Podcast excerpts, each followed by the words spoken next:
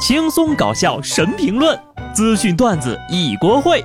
不得不说，开讲了。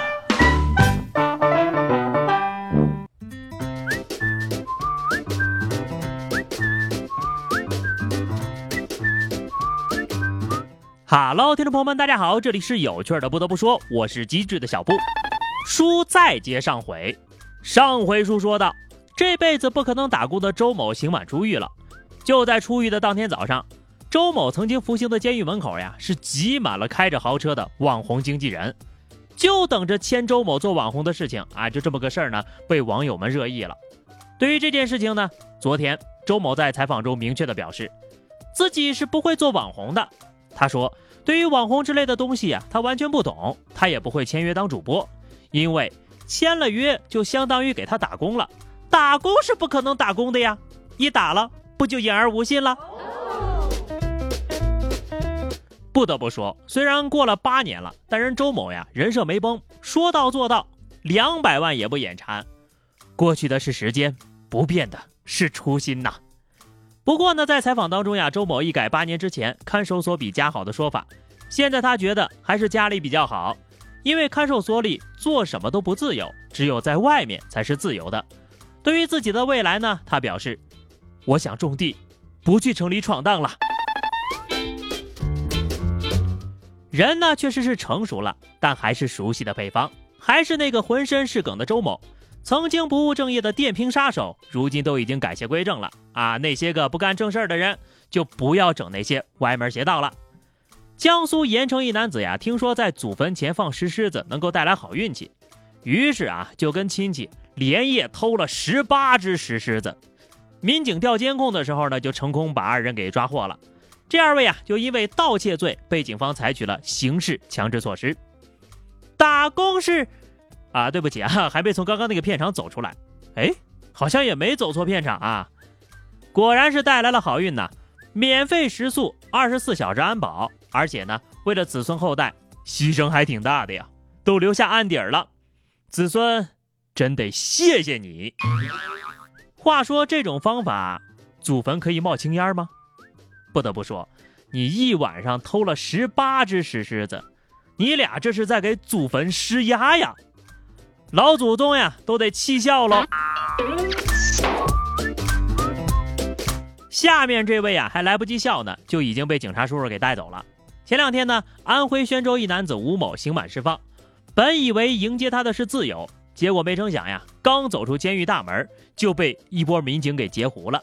原来呀，宣州公安发现啊，涉嫌电信诈骗的吴某呢，因为其他罪名正在君天湖监狱服刑，将于十九号刑满释放。于是呢，民警们一大早就来到这个监狱门口等着了。吴某出狱，解锁下一个监狱。不是，我说你们这衔接的挺好啊，就当是一场梦，醒来。醒来再换个环境住，其实换个环境住呀也还行。下面这位就更惨了啊！这个外媒体报道啊，约旦一男子结束十五年的服刑，终于出狱了，亲朋好友呢都来迎接，还有人朝天鸣枪庆祝的。结果呢，开枪那人呢一不小心把人给射杀了，所有人都傻了眼。你说说，人家在牢里待了十五年都没事儿，出来。就让朋友给枪毙了，监狱都没舍得枪毙了他，结果刚出狱就下地狱了。当年判的是死刑缓期十五年执行吧？你说说你们啊，放放炮多好，非得玩枪，这下好了吧？本来是几个人吃顿饭，现在呀变成全村人吃饭了，这大概就是命运吧。不得不说，命运呐，真的挺会捉弄人的。江苏盱眙派出所呢来了一个男的啊，他想让这个警察叔叔帮忙查一下自己是不是网上逃犯。警察叔叔一听，哎呀，非常纳闷啊，怎么会有人提出这样的要求？但是咱得为民服务啊，查查吧。一查，嘿，还真是，千里送人头，礼轻情意重。你这个礼物，警察叔叔就暂且收下了啊。不过他这种算不算自首呢？啊，有没有听过这个？张三入狱小技巧的，来给大家伙儿讲解一下。说完沙雕新闻呢，接下来我们继续来见证历史。由于爆仓呀，加拿大的原油售价已经归零了，现在呢，你每买一桶原油，卖方要支付给你零点零一美元，他们要必须快点脱手，以减少仓储的费用。什么概念呢？就大概类似于原油滞销了，帮帮油农吧的意思，都懂了吧？从富有到富有，仿佛就在一夜之间。这难道就是传说中的一夜暴富啊？可人美国那边都卖到负三十七了，加拿大你这个价格有点难卖呀。五月交货的纽约轻质原油期货价格暴跌约百分之三百，原油期货收报负三十七美元每桶，历史上呢首次收于负值。油价负值呢，就意味着将油运输到这个炼油厂或者存储的成本已经超过了石油本身的价值了。我就在想啊，你说会不会有一天我开车去到加油站，一脸骄傲地说加满？然后呢，服务员恭恭敬敬地递给我三百块钱，说一声：“谢谢先生，先生一路平安。”其实吧，不光是原油需求缩水，价格下跌，很多地主家也没有余粮了呀。受到新冠疫情的影响，华特迪士尼公司呢将从本周开始停止向十万多名员工支付薪水，这样呢能够为迪士尼每个月节省近五亿美元的开支，以缓解疫情以来的经济压力。你哭着对我说：“童话里都是骗人的，地球上最快乐的地方不快乐了。”啊，顺便问一句，花木兰还计划上映吗？说到这个看电影啊，电影院呢，对于很多人来说就是短笑孟婆汤。几个月不能进电影院，我跟不嫂都开始出现戒断反应了。具体就表现为在聊天过程当中会突然横插一句毫不相关的。啊，好想去电影院看电影啊！算了，咱们聊点开心的啊。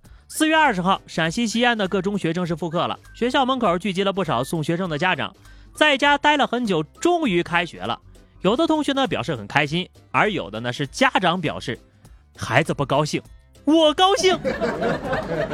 神兽归位，家长呢终于能够解放一批了。连口罩都遮不住的笑脸，这个笑容呀，绝对是发自肺腑的。不过呢，这个时间段大概回到学校，差不多就又要期中考试了。得，家长又笑不出来了。